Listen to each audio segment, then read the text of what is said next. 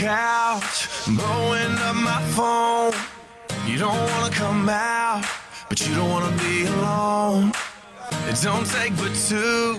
哎呀，好吉利的一个数字哈！嗯，傍晚的十八点十八分零八秒的时候，欢迎大家呢可以继续来到我们的下班超有料。Hello，大家好，我是思思。大家好，我是实习主播昭华。哎，是的，同样呢，在十八点的节目当中呢，有我们两个人要跟大家呢分享更多的一些话题性的东西，嗯还有呢，就是我们今天为大家准备的非常丰富的新闻菜馆儿，呃，一起来盘点一下最近呢有哪些很有意思的一些新闻哈。嗯希望大家呢在行车的路上，因为已经到了十八点多的时候，应该说是我们下班的晚高峰时间段。哎，那么大家呢，在路面上行车的过程当中，如果碰上了及时的交通路况啊，或者哪里堵车了，哪里更加畅通，你可以建议大家呢，可以从那个地方去绕行而过，嗯其实也是挺不错的一个事情。呃，另外呢，你可以在我们的广播里面听到自己的声音。呃，先跟大家来介绍一下我们的两部热线电话，还有微信公众平台。嗯，我们的两部热线电话呢是五九零五九九七和五九零六九九七。嗯，那么同样呢，在我们的微信公众平台中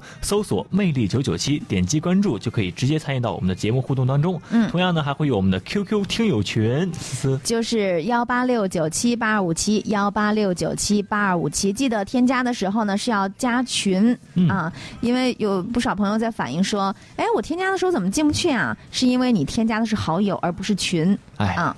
关键的问题所在哈，嗯对，今天呢跟大家来分享这样的一个话题，来说一说你的朋友圈到底有没有设置过就是仅三天可见这样的一个功能？嗯那你设置的理由是什么？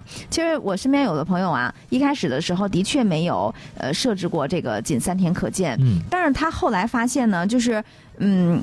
设置了以后，其实也没有太大的一些作用。你无非就是不想让大家经常看到你的，或者是某些人人群可能不想让他经常看到你的一些动态。动态所以呢，他后来发现更好用的是分组这个这个东西。分组就是那个标签儿嘛，啊，对对分组分组好友可见是那个吗？对，是的。啊啊嗯啊！，因为他就觉得呢，就是有的时候，呃，就比如说，呃，身边的一些朋友，嗯然后呢，好多人都认识互相的，嗯结果呢，有人可能呃在他底下评论里面呢，觉得哦，好像有点就是。打扰到他了，啊所以就是觉得很很麻烦，于是呢，他就把这些人都分组了。所以你经常能够看到有一些人说，呃，真爱才能够看到的一条微信。嗯，但是这这个是不是也存在着一个问题？就是嗯比如说，嗯，因为我们的微信圈就是朋友圈，呃，微信的好友有很多哈，嗯可能少点的一百多个，多点的可能大几百个哈，嗯这些都有。对那么呃，如何将这好几百个人一一分组，这也是一个不小的工程啊哈。假如说你万一疏忽了一条。把这个好友给漏了，没有归到这个嗯这个分分组之外，那么嗯可能就是你在发发朋友圈的时候，可能这个好友就会看到，然后呢，这个好友跟另外一个好友又加了朋友，对，然后俩人就会说，哎，我看到那谁发朋友圈了，你看到没？那人说没有啊，没有啊，嗯嗯，什么时候发的呀？结果一看，哎，然后你你的好友就就知道你可能把他给屏蔽了，呃，但是我觉得呀，就是很多的事情都是这样子哈，嗯有利必有弊，但是呢，哎有弊呢也肯定会有利。嗯你看，就举个例子，我们难免是需要，比如说，你有没有收到过这种，呃，你很好的朋友跟你说，哎，你帮我转发一个朋友圈啊，嗯那怎样怎样，其实就是广告性质的。哎有这非常你又羞于启齿说你要去拒绝他，你你没办法跟他 say no 的情况之下呢，你只能答应，然后帮他发了。可是你不觉得吗？你真的会惊扰到很多人，啊，所以这个时候分组就很好了。嗯，然后是超 nice 的一件事情。嗯呃，你就是既不是面子，对，然后呢，呃，还能够不打扰到其他的好友，是的，因为啊好多人都是，我记得我有一次，呃，连着发了好多的东西，就是可能呃台里面有要求哈，还有就是其他的一些呃内容，发完了之后，嗯。人家说，哎，你怎么这么烦人？你刷屏啊？啊，呃，就是这种，啊对可能别人会觉得你会打扰到他，可能会打扰到别别的好友，嗯。所以说这个时候分组这个标签儿这个东西，可能就是的，还是挺好用场的。所以啊，呃，跟大家呢一起来聊一聊哈，这个你的朋友圈有没有设置到这个三天可见的？那设置了之后，你的理由到底是什么？嗯呃，你看哈，这个秋秋就说呢，他说，你看，我想问一下大家，是不是也会跟我一样，现在设置着三天可见？因为我是因为啊，这个工作之后加的不熟的人太多了，嗯设置这个呢之后呢，就会觉得多了一层安全感。嗯。想问一下大家的这个加了之后的这种理由到底是什么？嗯哎，其实呃，他说这个在工作之后呢，加了很多不熟的人啊，嗯但是我倒是觉得，呃，就是我在工作之后呢，可能就是，呃，因为我感觉反倒是整理了半天自己的朋友圈，是吗？啊，呃，也不是，也不是，就是呃，因为我感觉嗯其实保定还是很小的，你有没有发现？嗯就是呃，可能你的初中同学是你的高中同学的同学，嗯可能你的大学同学是你的小学同学的同学，就这这种关系就是很错综复杂，因为保定很小嘛。然后这个时候呢，可能你发了一个朋友圈，哎，然后嗯你的大学的同学嗯点了个赞。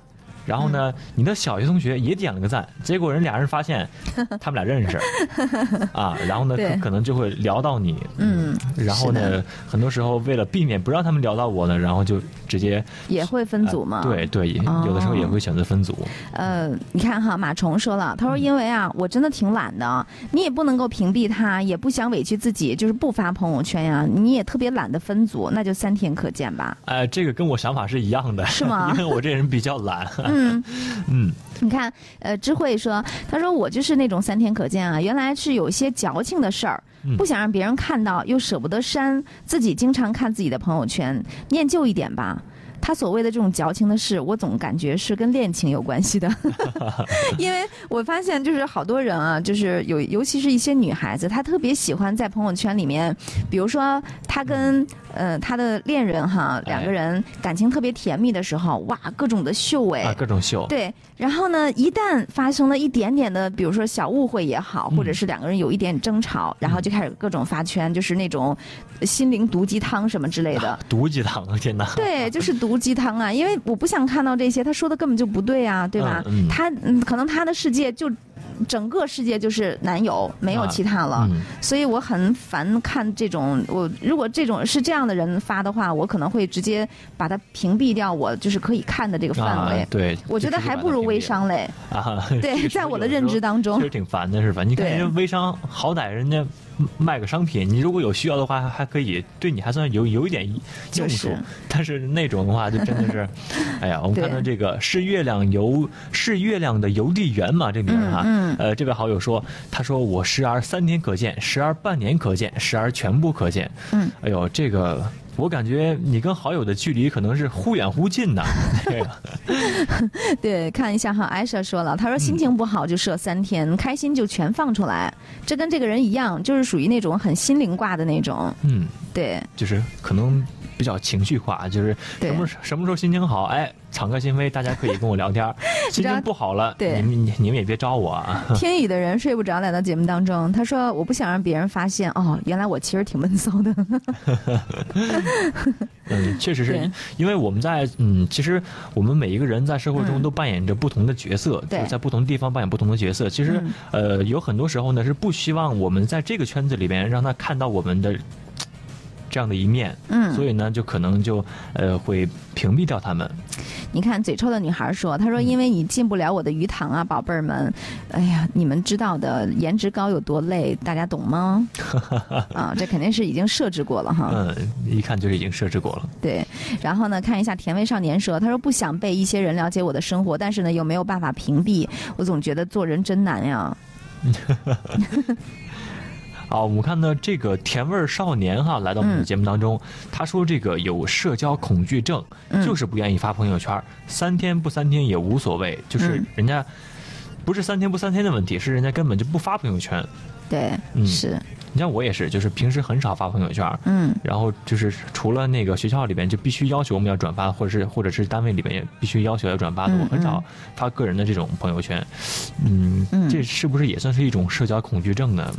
呃，其实也未必吧，因为每个人就是，嗯，对于这件事情的界定不一样。你看他有的人啊，就特别喜欢把自己的一些家庭的生活分享在朋友圈当哎中。哎，但是我确实不太喜欢这种事情，嗯并不是因为你没有的可发，而是呢，你不想去跟别人分享。啊，你知道那种吗？我觉得我我跟他又不熟，我为什么要让大家看这些东西呢？嗯。对吧？把你的生活了解的底儿掉，都呃每次发的时候都知道你们家的摆设是什么样子的。有隐私了是吧？对，我觉得嗯是会侵犯到自己的隐私。嗯然后看一下那个温亲说，他说总会有那么一天，你会放下如今的执着和不舍，带着稍许的遗憾去开始过没有那个人的新生活。看见没有？就是类似于这种，我超烦看见这种的。我如果有人在我的朋友圈里面发这种，我是会直接把他拉黑。我觉得有那么多的是，对吧？嗯，无病呻吟的那种啊，有一点非主流文化的感觉啊。对对对，啊，我嗯们看到这个，呃，凌雨哈，他说嗯大家都这样，我也跟风一波，就可能身边的人都设置三天可见，他也跟风一波。嗯。其实这这种啊其实我跟你讲，我基本上就是属于那种，嗯、对于高科技的东西我很滞后的那种人。嗯，我可能很长时间，就这个功能开启了之后，大家都在使了，我根本都不知道这件事情。啊，就是突然有一天就比如 out 了，对，然后我们办公室聊天的时候才知道，哦，原来还有这种东西，哇，天哪，很很新奇，然后赶紧设置一下，就是这种自哈己。也赶紧体验一下啊。哎，是，嗯。嗯，看一下，嗯，这位朋友，嗯。嗯，他说化身孤岛说了，他说每天都会发 N 条，因为不想显得自己废话很多。嗯，但是那你也是，就是也挺多的呀，真行。啊，看看下面这网友啊，他说、嗯觉得之前的朋友圈很傻，但是呢又舍不得删。哎，嗯这个我觉得说的挺挺有道理的哈，因为你看嗯我们之前，呃，比如说今年去看去看前两年的时候发这个朋友圈，可能就觉得当时年轻的自己觉得很傻，嗯然后呢，但是呢，对于自己来说呢，又是一个非常呃。